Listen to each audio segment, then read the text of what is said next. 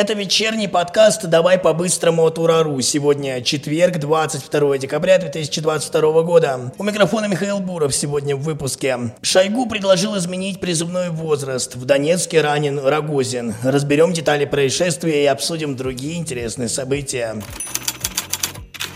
Для молодых участников спецоперации на Украине, а также для детей бойцов СВО предложили отменить вступительные испытания в вузы. Инициативу выдвинули представители Госсовета. Для этой категории молодых людей хотят создать льготные условия для зачисления в вузы и колледжи. Например, с помощью отмены вступительных экзаменов или необходимости предоставлять результаты ЕГЭ при поступлении. Кроме этого, молодых людей обеспечат трудовыми гарантиями после военной службы, в том числе проиндексировать индексируют зарплаты и помогут с повышением профессиональной квалификации.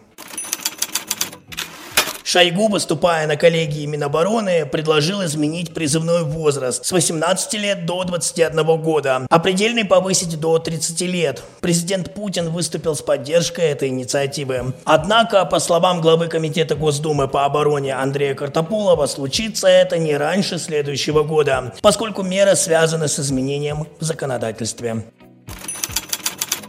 ВСУ запретили раскрывать собственные потери на фронте. В частности, теперь нельзя перевозить трупы в светлое время суток и маркировать соответствующий груз. Об этом сообщил офицер народной милиции ЛНР Андрей Морочко. Он также подчеркнул, что в ходе перевозки тел сопровождающим рекомендовано делать необходимые остановки вдали от каких-либо населенных пунктов. Реальные потери украинских бойцов поручено скрывать и гражданским структурам, то есть родственники погибшего солдата обязаны об этом молчать.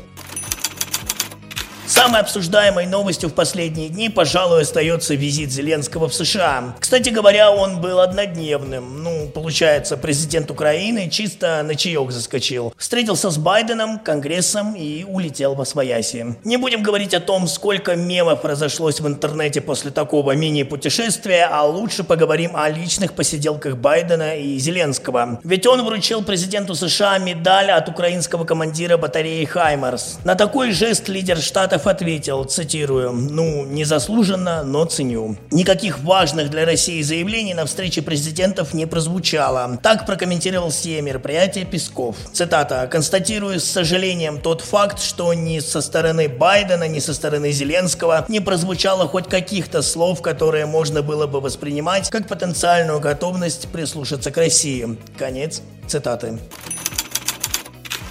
При вчерашнем обстреле Ленинского района Донецка пострадал экс-глава Роскосмоса Дмитрий Рогозин. Металлический осколок размером 3 на 4 мм ранил его выше правой лопатки. Ему предстоит операция. Осколок прошел в сантиметре от позвоночника. Рогозин уточнил, что под обстрел попала гостиница, в которой проживала группа военных советников, которую он возглавляет. В момент прилета у них была рабочая встреча в ресторане, который находился под ней. Ранения получили еще несколько человек. Среди них председатель правительства ДНР Виталий Хаценко, а также другие сопровождающие Рогозина лица. Пострадали и сотрудники отеля. Рогозин подчеркнул, что ранее эта гостиница под обстрел ВСУ никогда не попадала, и удар по отелю был явно целенаправленным. В Кремле на эту тему уже дали комментарий пребывание в некоторых районах ДНР опасно, несет риски для жизни, но это не должно мешать чиновникам выполнять свои функции и тем, кто по зову сердца выполнять миссию, заявил Дмитрий Песков в разговоре с журналистами.